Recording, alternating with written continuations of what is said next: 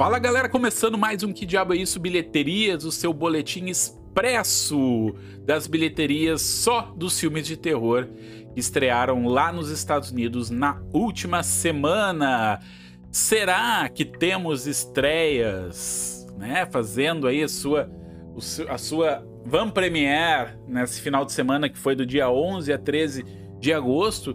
Sim, turma, temos uma estreia que, pelo menos para mim, e eu sei que para vocês também, é uma estreia muito esperada, muito aguardada, que é A Última Viagem de Demeter. Esse filme que aborda um trecho, um episódio do livro do Bram Stoker, do Drácula, onde o Conde Drácula atravessa o, o oceano, né? Sai lá da Romênia, da Transilvânia e vai para Londres e acontece um massacre dentro desse navio. O Drácula se alimenta da tripulação, literalmente. É um trecho muito interessante, mas sempre abordado de uma forma muito superficial em todas as produções do Drácula que teve até hoje nos cinemas.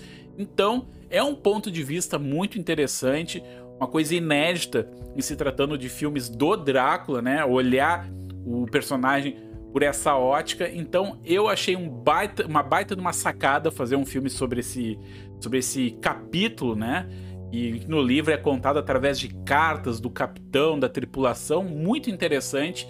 Então eu estava muito esperançoso que esse filme realmente fizesse um sucesso.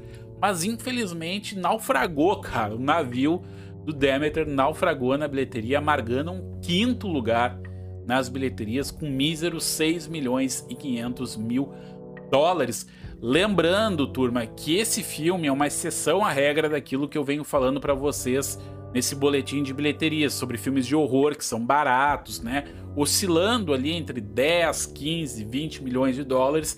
Esse aqui custou 45 milhões de dólares porque esse projeto vem vindo há muitos anos em Hollywood, passando de mão em mão, de diretor a diretor, roteirista, né? Então isso acaba inflando também o valor de pré-produção. Lembrando também que esse filme tem cenários mais grandiosos, tem efeitos práticos, CGI, um elenco mais estrelado também acaba engordando o orçamento do filme. Então, uma estreia de 6 milhões e 500 mil dólares é uma estreia muito ruim.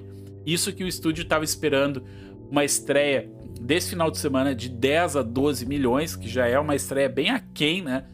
Do, do versus o orçamento ali, então ficou abaixo ainda das previsões iniciais do estúdio. Isso acende um alerta, turma, que eu quero pensar junto com vocês. Será que o público tá cansado de filmes de vampiro? Porque só em 2023 é o segundo filme do Drácula que flopa nas bilheterias. O primeiro, o Rainfield, o Nicolas Cage também afundou na bilheteria, estreou com um pouquinho melhor aí, com 8 milhões de dólares, mas também teve um total na bilheteria de 30 milhões, então um valor realmente muito pífio e esse aqui vai na mesma direção. Então será? O que está acontecendo, hein, turma? O que está acontecendo? O público não gosta do Drácula mais? Será que é um erro do marketing?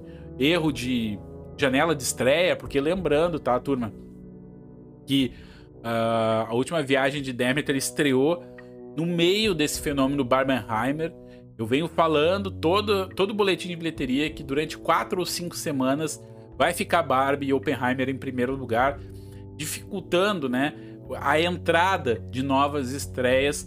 Sempre vai estrear em qualquer estreia que tiver, vai entrar lá em quarto, quinto, sexto lugar, porque tem do, esses dois fenômenos de bilheteria tomando a frente do, do final de semana americano. Então, mesmo, mas mesmo assim, né, 6 milhões e meio é um valor muito, muito pequeno e, e acende um alerta, vem uma pulga atrás da orelha aqui que eu quero de repente até trazer para um programa, né? Esse questionamento: será que o público cansou de Drácula, cara? O que está acontecendo? Mas vamos ver o que, vai acontecer nas próximas semanas, porque o filme tem muitos mercados internacionais para estrear, mercados importantes aí como Alemanha, Brasil, inclusive.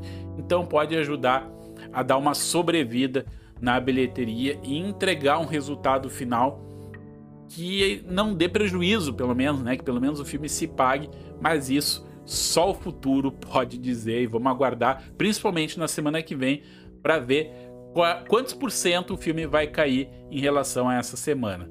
Beleza, turma? Aguardo vocês então semana que vem no próximo boletim expresso das bilheterias só dos filmes de terror lá dos Estados Unidos. Uma ótima semana, bons filmes e ótimas leituras. Tchau, tchau.